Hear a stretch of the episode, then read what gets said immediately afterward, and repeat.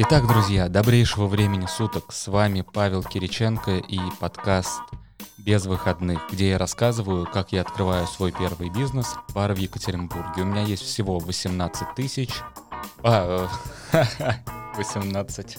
У меня есть всего 800 тысяч, партнер, люди, которые в меня верят, и дикое желание сделать очень крутой проект. Посмотрим, что из этого выйдет. Привет, это Николай, я продюсер проекта «Без выходных». Мы фиксируем каждое движение нашего героя. И если вы хотите знать полную историю, лучше начать прослушивание с первой серии. Сегодня на повестке. Бар еще не открылся, а основатели конфликтуют. Конфликт произошел. Ну, мы наговорили друг другу гадости. Но на следующий день мы просто переспали. Столкновение с тупой бюрократией – в стране очень много бюрократии. Ах так, я сделаю вот так. Встреча с опытным владельцем винного бара. Ты начал делать э, варенье из картошки и пирожки из жопы медведя. Нужно оставить какой-нибудь фонд хотя бы 30 тысяч, потому что перед открытием случится какая-нибудь жопа. Давайте слушать.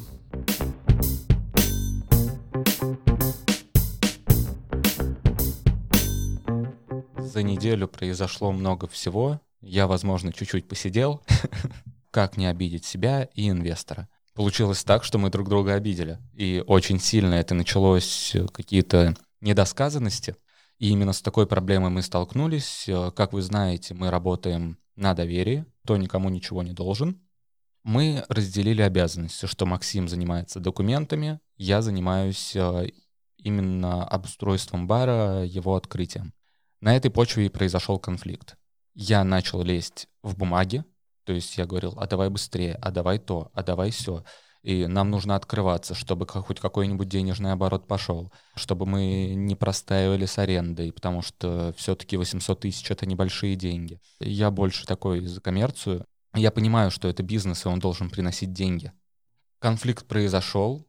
В итоге мне тоже прилетело, что я не учитываю мнение Максима, у нас огромные подоконники размером шириной в метр. И это пространство. Если учесть то, что у нас барная стойка там будет занимать э, определенную часть комнаты, то эти подоконники нужно как-то использовать. Мы решили, я решил так, что на них будут сидеть. Это будет посадочная зона. Максиму это не понравилось. Но он мне об этом не сказал. Начался разговор на повышенных тонах. Я, кстати, видел этот конфликт. Дело в том, что я очень трепетно отношусь к документированию каждого шага. Я принял для себя решение следить за Пашей, чтобы быть свидетелем его жизни вне бара. Ладно, это шутка. Просто оказалось так, что он живет рядом, в другом доме. И вот вышел я с женой на прогулку и вижу, что во дворе стоит какой-то здоровый лоб и отчитывает человека, который подозрительно похож на Пашу. И этот человек съежился, опустил голову и нервно курит. Я еще удивился, так как Паша описывал Максима как... как... Э, то есть Максим — добрая душа. Да, да, благодарю. Я подошел поближе, услышал обрывки фраз. Они говорили о ледогенераторе и о том, куда исчезают все деньги. Тут я, конечно, понял, что речь идет именно о нашем баре, и я даже был немножко расстроен, потому что подкаст мог закончиться на четвертой серии, так как Том был явно не дружелюбный. Ну, я решил не вмешиваться и пошел своей дорогой, но попросил Пашу чуть позже записать выводы по горячим следам.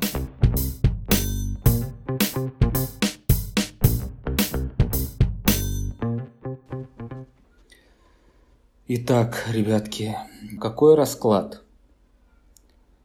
Все под вопросом, под большим. И этот подкаст был про то, что, возможно, я, блядь, и не открою бизнес. Потому что... Потому что типичная ошибка инвесторов. Они не понимают, что от них требуется. Если вы открываете бизнес с человеком, у которого есть опыт в этой сфере – и он может им поделиться. Прислушайтесь, а не гните свою линию. Моя задача как партнера вернуть Максу как можно быстрее деньги, да, чтобы этот бизнес заработал, чтобы мы не работали в минус. У него же задача другая. И мы по этому поводу раз поговорили, потом он резко изменил свое мнение. вчера буквально. Сегодня оказывается вообще то, что я что-то не так делаю, как он не хочет. Тут уже я просто исполнитель, оказывается. То есть это уже не мой бизнес по факту. А я этого не хочу. Я открываю свой бизнес, чтобы делать так, как мне нужно, так, как я вижу правильным, а не так, как видит правильным левый человек, который ни дня своей жизни не проработал за барной стойкой и вообще не понимает, что от него требуется. Ну, я просто сейчас э, в небольшом шоке, я решил сегодня никуда не идти. Во-первых, сказывается то, что я уже там недели три, наверное, может даже. А, ну почти месяц я без выходных. Плюс накладывается семейная жизнь, э, и, честно, просто сил нету. Плюс вот эти вот все удары, можно сказать, в спину, они очень... Насколько я себя считаю стрессоустойчивым человеком, который, в принципе-то, может все успевать, но сейчас у меня реально нет сил. Я не знаю, сейчас э, план может быть такой, что я просто займу у Макса денег. Под юридическую расписку, мы переоформим юрадрес на меня, и я единый собственник этого бара. Вот и все. Деньги под процент, естественно, на определенный срок. То есть мы вычтем уже те затраты, которые он сделал, и не будем вычитать те затраты, которые он только собирается сделать. Я все возьму на себя. А, если он так боится, если он что-то не хочет и не, не понимает, то я готов на себя взять эту ответственность. Вот и все. Это, мне кажется, самый разумный вариант, потому что мы в ином случае разосремся, деньги улетят в трубу.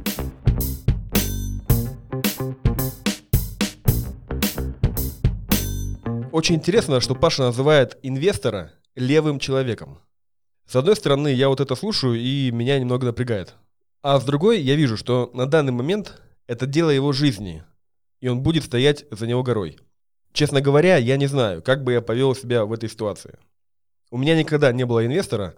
Возможно, на месте Паши я бы не смог ничего возразить. Так как э, ситуация, когда инвестор дает деньги, ставит этого инвестора в доминирующее положение. Я бы не знал, что я вообще могу сказать против э, слова инвестора. Поэтому в этом случае, думаю, у Паши стоит поучиться. Кульминацией нашего разговора было то, что я говорю, если ты будешь так относиться ко мне, не как к партнеру, а как к исполнителю, то плати мне зарплату, и я буду как бы работать. Потому что сейчас я не чувствую себя партнером, я чувствую себя исполнителем. Ну, мы наговорили друг другу гадости. Меня трясло до вечера. Я проснулся на следующий день в 4 утра и не мог уснуть просто. Но на следующий день мы просто переспали, мне нужно было забрать шуруповерт.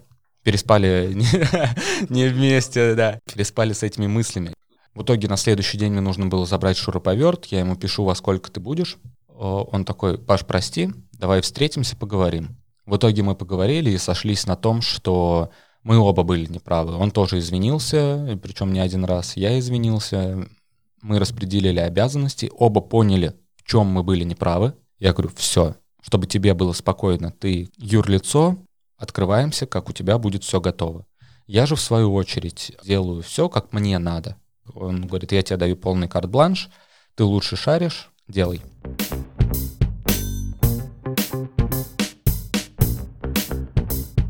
Так получилось. Я встретился с владельцем ресторана «Карма», винного бара «Карма», Павлом Хохловым, и поговорили мы очень так я ожидал, что я приду, и он со мной поделится, как он что делал, где он спотыкался, чтобы мне было проще. У нас разговор начался с того, что открыть бар за 800 тысяч — это розовая мечта, и у тебя ничего не получится. Небольшая заметка. Мы пишем этот подкаст в студии Venture Media. Это акселератор подкастов в Екатеринбурге. И на данный момент мы делаем 8 подкастов собственных и несколько корпоративных на заказ. Дело в том, что у нас есть один подкаст, который называется «Штопор». В нем владелец винного бара и сомелье Павел Хохлов рассказывает про вино, учит разбираться в этом напитке, правильно дегустировать и получать удовольствие. И я подумал, почему бы не устроить встречу двух Павлов, чтобы один мог поделиться опытом, а другой питать этот опыт. И вот что из этого вышло. Паш, рассказывай, какие, с какими трудностями ты столкнулся. Я во-первых. рассказываю. Ну, Ну, подожди, подожди. Сначала давай. ты мне расскажешь, где Вообще- у вас помещение. Декабристов. Мгм.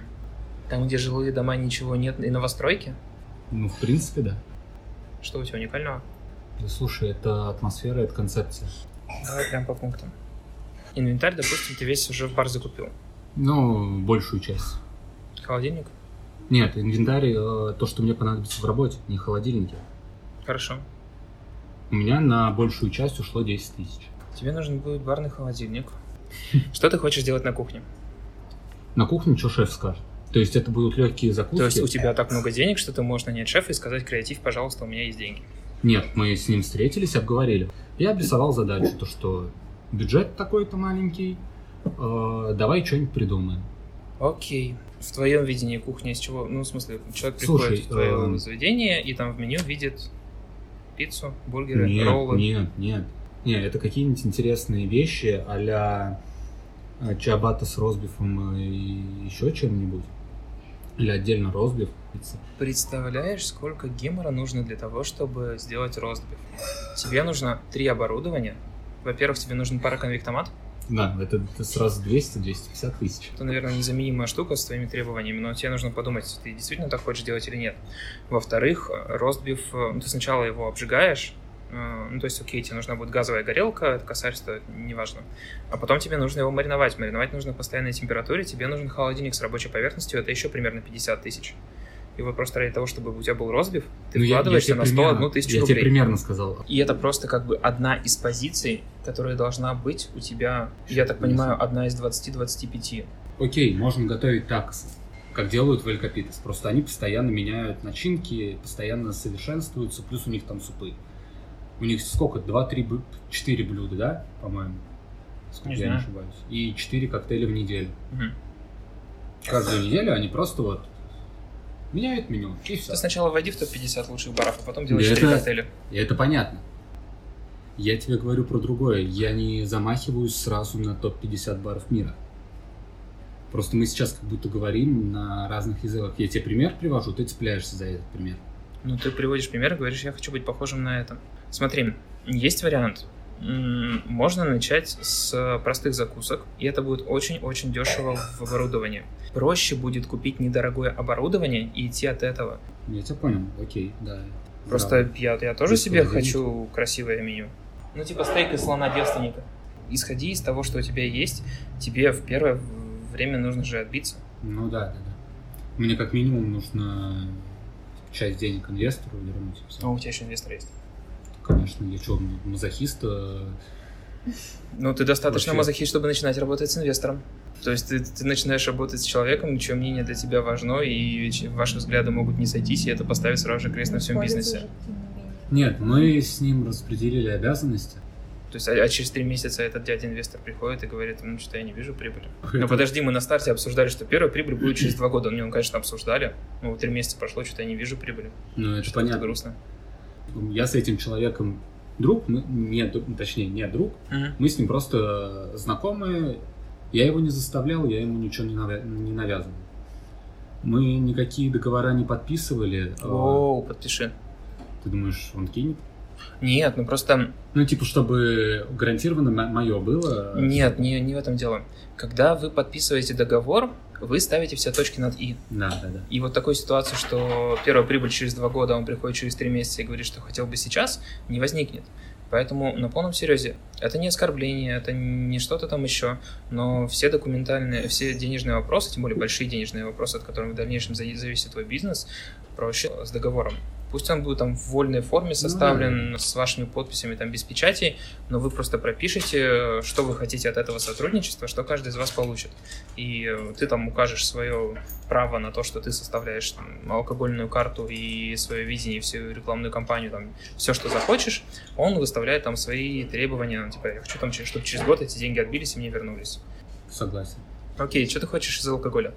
4 на 100, 5 на 100. А, Плюс чистый алкоголь, коктейльная карта, пиво. На кранах? Нет, нет, нет. плюс То есть тебе крафт. еще нужен холодильник под пиво. Ну ладно, холодильник под пиво можно взять у компании, у которой ты будешь закупать пиво.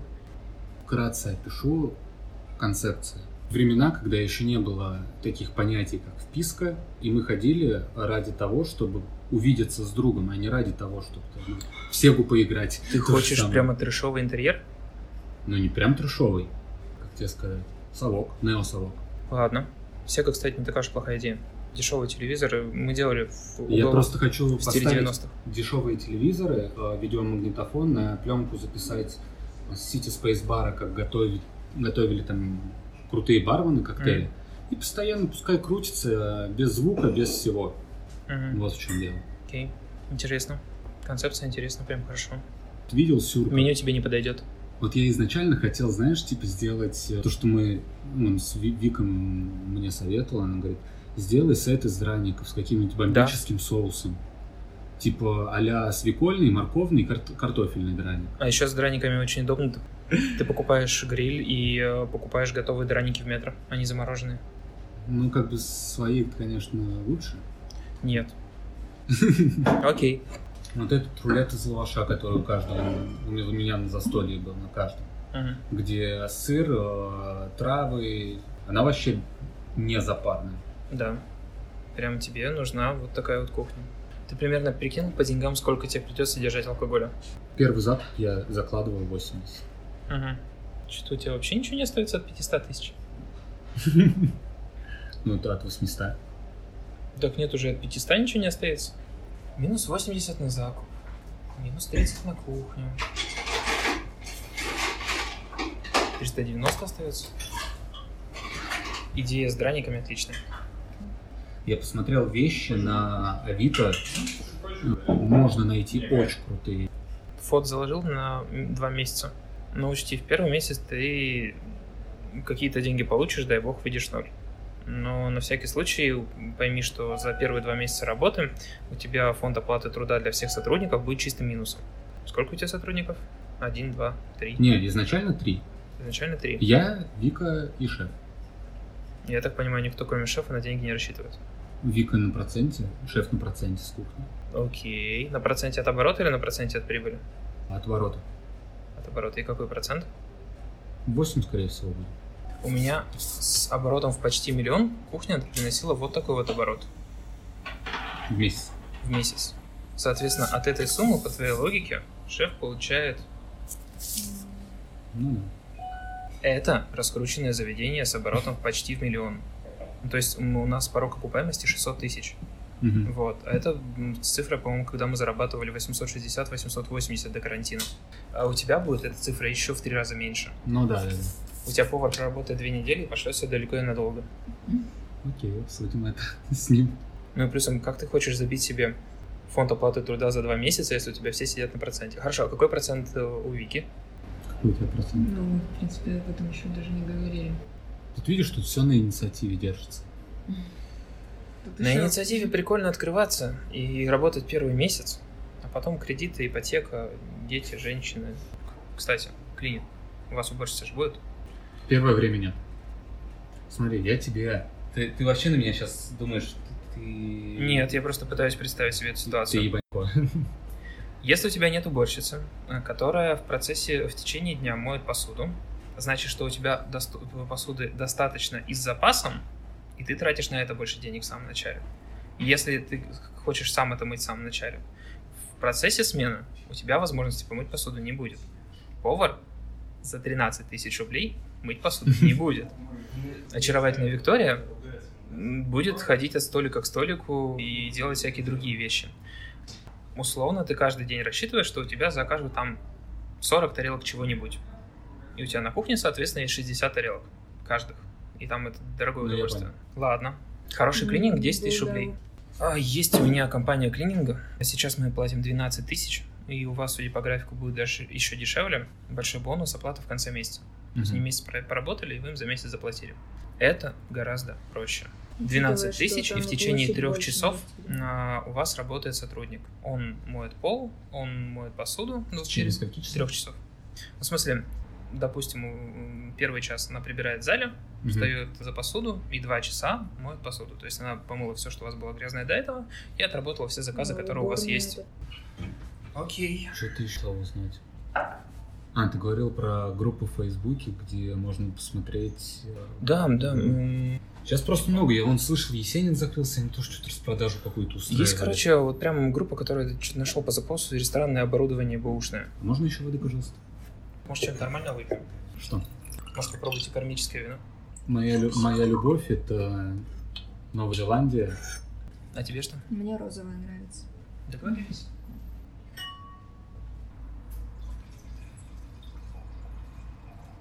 Спасибо. Заключай договор с теми поставщиками, которые предлагают плюшки. Конечно, вообще не обсуждается. Отсрочка платежа 30 дней. Я со всеми договаривался сразу же с отсрочкой. Если с отсрочкой получится, то это вообще же нам очень хорошо. Ну, У тебя должно быть помещение, где хранится алкоголь площадью Ну не да. менее 4 квадратных метров, которое будет запенено розовой противопожарной пеной с железной дверью, без окон. Пожарный датчик на каждые 20 квадратных метров площади, Это нормально. План эвакуации. Да, да, да. Причем план эвакуации там какой-то должен быть согласованный, нарисованный по всем правилам. Маржинальность у тебя будет 100%? Я думаю, больше. Больше, хорошо. Вам нужна группа в Инстаграм, которую вы должны раскручивать уже вчера. Страничка есть, я просто никак не займусь этим. А ты ничем всем сам не займешься. Тебе вот Маркетолог? Ну, тебе нужен СММщик. У меня жена СММщик. Я, конечно, могу ее попросить, типа, чтобы она бесплатно вела и раскачать эту группу. Для нее это будет типа портфолио, хотя бы там первый, второй месяц. Ну, Можете нафиг послать.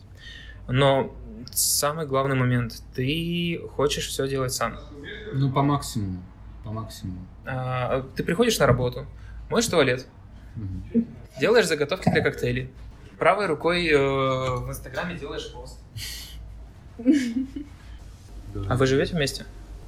То есть вы хотите работать вместе и жить вместе. Пока Павел будет мыть туалет, у тебя есть пара свободных часов, чтобы отдохнуть от него. Ну, просто надоест, эффек- эффективность будет не такая высокая, это будет сказываться на сервисе, хуже сервис, меньше гостей, меньше гостей, меньше денег. Посуда. Точно не Икея? Ну, конечно, не Икеа. Это ты все еще без оборудования, люди едят с пола и руками. Так мы же закладывали на Авито. Нет, нет, нет, в смысле, они едят на столе. Хорошо, не с пола, они едят со А. стола руками. Нет, я, конечно, все утрирую. Я не говорю о том, что нужно оставить какой-нибудь фонд хотя бы 30 тысяч, потому что перед открытием случится какая-нибудь жопа. Вот прям реально случится. Не знаю, канализацию прорвет, что-нибудь еще. Вы поймете, что там, не знаю, что-то вам не приехало, что-то не доставили. Срочно понадобится закупиться чем-нибудь еще. Эквайринг подключил? Здорово. Когда планируешь? Этим Макс занимается. Выбирай либо Сбер, либо точку. Пока два оптимальных шту... две оптимальных штуки. Мы в точке очень прикольно по эквайрингу прошли. Там была акция для общепита, полпроцента со стоимости всего эквайринга. Вот. У Сбера, по-моему, полтора процента, у О, Макс, Макс точки со Сбером 1,2. работает. Видимо, будет полтора процента. Хорошо. Самая важная штука – это онлайн-зачисление денег. Вот, я не знаю, есть ли она в Сбере, она в точке точно, точно есть. Стоит 500 рублей в месяц, и на это А, не стоит. это даже в любые дни, в конце каждого дня. Через два часа после сверки Да, итогов. да, да. Потому что у тебя в пятницу полная посадка, ты полностью прогнал алкоголь, полностью прогнал кухню, у тебя нет ничего и нет денег, потому что деньги к тебе придут в понедельник. Вот. А так ты сгонял к метро, в метро, потратил свое время, закупил, конечно, не то и по чуть более высоким ценам, но готов это все проворачивать в субботу и воскресенье. Мгм. И у тебя желательно, чтобы каждое, в каждый день было какое-нибудь интересное мероприятие, предложение, что-нибудь еще. Ну, чтобы люди поняли, что э, здесь что-то происходит. Потому что люди ходят на людей. Да, как бы работает в двух э, случаях. Люди ходят, во-первых, на заведения, где много гостей, люди ходят на популярных гостей, и люди ходят на персонал. Вот, если с персоналом, допустим, ты сам все сделаешь, то они должны чувствовать, что здесь есть гости, они постоянно сидят, потому что здесь постоянно что-то происходит. Тебе нужно э, зайти через э, портал Момента и через портал It's My City, у меня есть там знакомые. Тебе нужно им постоянно запихивать анонсы, что у тебя пройдет вот это, у тебя новое меню. Мгм. Ты начал делать э, варенье из картошки и пирожки из жопы медведя. Закидываем просто всякие идеи. Они же тоже вынуждены публиковать каждую там неделю дайджест и выбирают самые интересные новости. Ты не обязан никому не платить ничего, не проводить бесплатные мероприятия. Просто самое Это не главное приносит тебе денег. Да, главное найти контакты людей и закидывать постоянно информацию, что у тебя что-то проходит, а для этого тебе нужно составить план того, что у тебя будет проходить. да, да. Постарайся Это сделать из каждого своего действия инфоповод. Да, да, да. Из бонусов это тебе ничего не стоит. Из минусов это иногда не срабатывает. Вот, тут Ну слушай, гарантии. лучше пытаться... Это ты мне через год скажешь. Нет, я имею в виду, лучше попробовать и не получится, чем э, жалеть, что не получилось. Угу, 364 дня осталось. Потом поговорим. Окей. Ладно, если у тебя есть вопросы, давай по- пообщаемся, если нет. В принципе, ты мне много чего открыл глаза.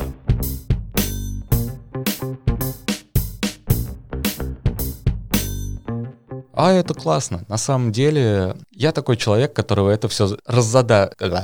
которого это все, наоборот, мотивирует. Доказать, что, ребят, можно это сделать.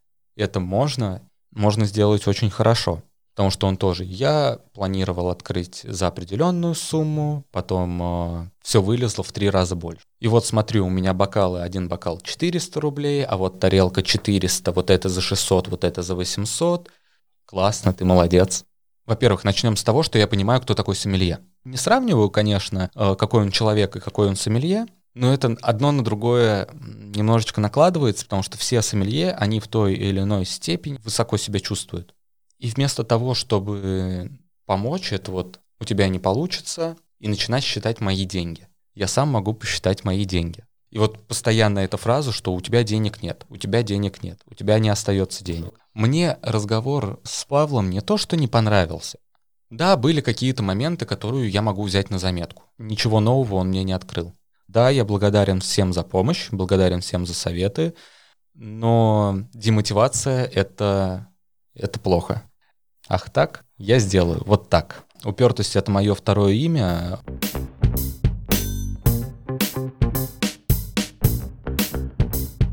Ладно, от лирики переходим к физике. Бар сам себя не построит. Стены не оштукатурятся. Как же обстоят дела на условной стройплощадке? Когда мы уже пропустим по стаканчику знаменитого коктейля «Ванина отвертка»? Про ограничения, где я себя ограничиваю. Напоминаю, что бюджет у нас маленький. Вчера я, я взял дрель у друга и сходил, купил э, биты на эту дрель, разобрать деревянную скамейку, которую, про которую я рассказывал. Потому что я сточил все свои биты остальные. И я ее начинаю разбирать, снимаю полностью вот саму сидушку, смотрю вот так на каркас и понимаю, что по факту это готовый каркас для барной стойки. Он идеально подходит по высоте, по ширине, крепкий очень, из качественного дерева, на качественных саморезах. Уже никто не, ну, мало кто делает деревянные барные стойки. Придется подогнать немножечко габариты по станциям, но это вообще не проблема. Расскажу одну историю, когда все удивляются. И вот все говорят, как ты будешь работать без барной станции, так это же никто сейчас не работает. Мы работали в Астрахани, вот как раз-таки в таком душевном баре, и у нас вместо вот этой барной станции, где стоят бутылки, у нас был цветочный горшок. Мы вырезали в столешнице под размеры этого горшка, но он прямоугольный такой, длинный был. Я не говорю, что у меня так будет, но я говорю то, что из любой ситуации можно выкрутиться. Столешница, конечно, она будет э, покупная, либо сделанная на заказ. На следующей неделе у нас приезжает устанавливать пожарку, охранку с электричеством нам помогут эти же. Я не знаю, где Максим их, правда, нашел. По-моему, через знакомых, ну, там кто-то посоветовал. Единственное, что важно, чтобы эти люди могли вам все сертифицировать. Чтобы они все подключили, все рассчитали, все сделали по правилам, плюс они нам чертят план эвакуации. В общем, пожарка плюс охранка нам выходит в 62 тысячи рублей. 62 тысячи рублей. Во-первых, от площади. Там один датчик на сколько-то квадратных метров. Плюс это все выводится на определенный пульт, который будет посылать сигнал, если что-то случится. Также на следующей неделе придут сантехники. Нам нужно с одной комнаты воду перенести в другую, где будет стоять как раз ледогенератор, где будет кухня. Кажется, тысяч в 10 нам это выйдет. А, ну плюс мне еще нужно будет э, сделать стену под бар, о, под склад. Это чтобы также получить алкогольную лицензию, вам нужен, нужно складское помещение. Нет, это не должно быть отдельное помещение, это должен быть именно склад. Склад алкогольной продукции. Должен но он может состоять, в принципе, из, из гипсокартона. Там должна быть металлическая дверь, и изнутри он должен быть полностью покрыт противовоспламеняющейся пеной или что-то в таком роде. Также Паше пришлось столкнуться с чиновниками. Вот как он это описывает. Это все бюрократия, да, и формальности. В стране очень много бюрократии. То есть нам, чтобы получить один документ, который у нас и так уже есть, просто его нужно как-то заверить, нужно съездить по трем инстанциям план помещения, то, что план помещения реально совпадает, и все там как на картинке. То есть это нужно дать кругаля по трем, чтобы тебе сказали, ну да, только вам нужно съездить туда. Ты едешь туда, они такие, ну, в принципе, да-да, все хорошо, но вот теперь заверьте там.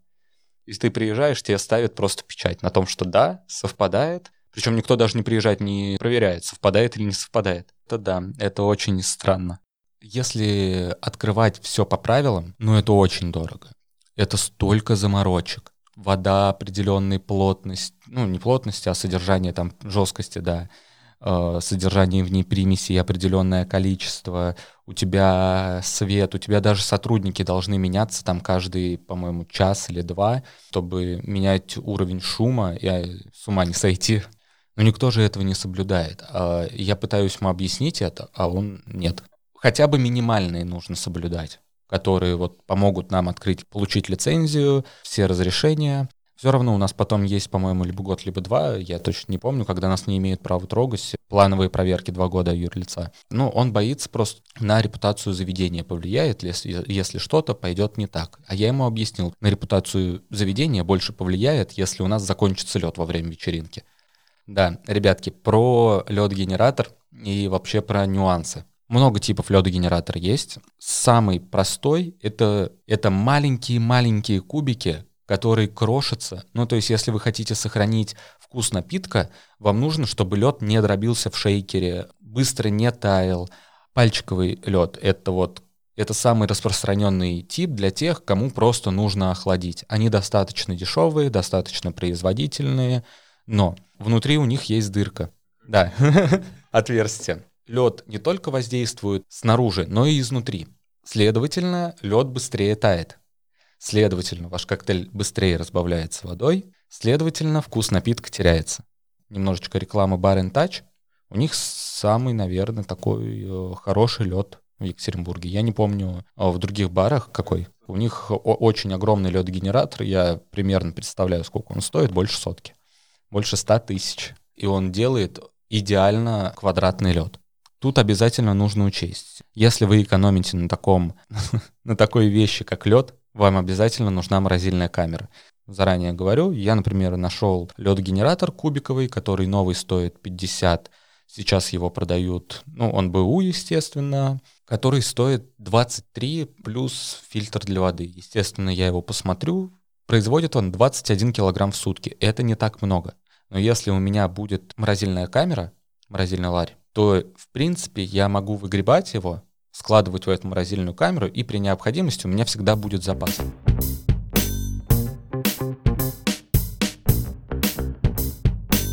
Окей, понятно, работа идет, бюрократы ставят печати, скоро открытие, наверное. Не пора ли как-то рассказывать о баре, привлекать клиентов? Я решил уточнить у Паши, есть ли у него маркетинговый план, и что он будет делать с привлечением народа. Как мне кажется, это главная проблема на данный момент, и именно это является его слабым местом. Я вчера увидел в Инстаграме пост про, как это правильно называется, ностальгический маркетинг он называется. Почему сейчас э, все компании, почти все, почему сейчас популярны Stranger Things, э, ну, очень странные дела, Оно, вот эти все 80-е и 90-е, потому что мы как-то поколение миллениалов, которые рождены до 2001 года, у нас чувство ностальгии очень сильное из-за того, что была монокультура, и мы все смотрели MTV, покемонов, потому что смотреть больше было нечего. И на Западе, и у нас. В принципе, этот маркетинг работает, тем более люди, рожденные 2000 года, 2001, они сейчас совершеннолетние, и некоторые из них платежеспособные. Мне как раз публика ниже и не нужна. Первые вечеринки будут, это тестовые, это для своих. Маркетинг будет состоять в том, что сколько вы готовы заплатить за свое детство, за свои воспоминания. Это должно быть актуальненько, интересненько. Контакт нет, скорее всего нет. Это таргетинг Инстаграма, Фейсбука. Первый таргет, надо вообще, во-первых, пост написать и контента сделать на заранее, все, чтобы выкладывать хотя бы по одному посту в день. Сегодня, возможно, отфотографируем все. Это тоже до- должно быть интересно. Но первый пост все равно должен быть ознакомительный, кто мы, с чем мы пришли, с каким продуктом. На СМИ нужно выходить от э, The Village Екатеринбург, Собака.ру, Моменты, It's My City. Сяду, мне нужно еще раз перечитать, потому что я написал пресс-релиз. Это очень важная часть в том плане, что если журналист не знает о твоем продукте, тебе самому нужно его продать. Нужно написать пресс-релиз, кто мы, что мы, чтобы я уже готовый пресс-релиз мог отправить. Как вот будет известно, что через три недели мы точно откроемся. Вот тогда можно начинать бомбить. Да, можно создавать ажиотаж, можно запускать таргетинг. Также Павел планирует приглашать знаменитых барменов из других городов на гастроли. Почему-то он считает, что это тоже маркетинг. О, это очень круто. У меня в планах Челяба, Тюмень, Ижевск. Это вот я буду хочу привозить оттуда барменов. У них там тоже в Ижевске очень развита коктейльная культура. Причем иногда я думаю то, что намного сильнее, чем в Екатеринбурге. Я надеюсь, екатеринбуржцы и гости города оценят. И мы все будем дружно слушать этот подкаст и выпивать за то, что у меня все получилось. Ну, вот такие вот представления у Паши о маркетинге. Он говорит о том, что его бар для миллениалов. И к нему все пойдут, только потому, что захотят вспомнить детство и потому, что это актуальненько и интересненько. Я очень хочу, чтобы бар открылся, но все-таки предсказываю большую проблему с количеством клиентов из-за того, что все-таки Паша не маркетолог. Он в этом не специалист.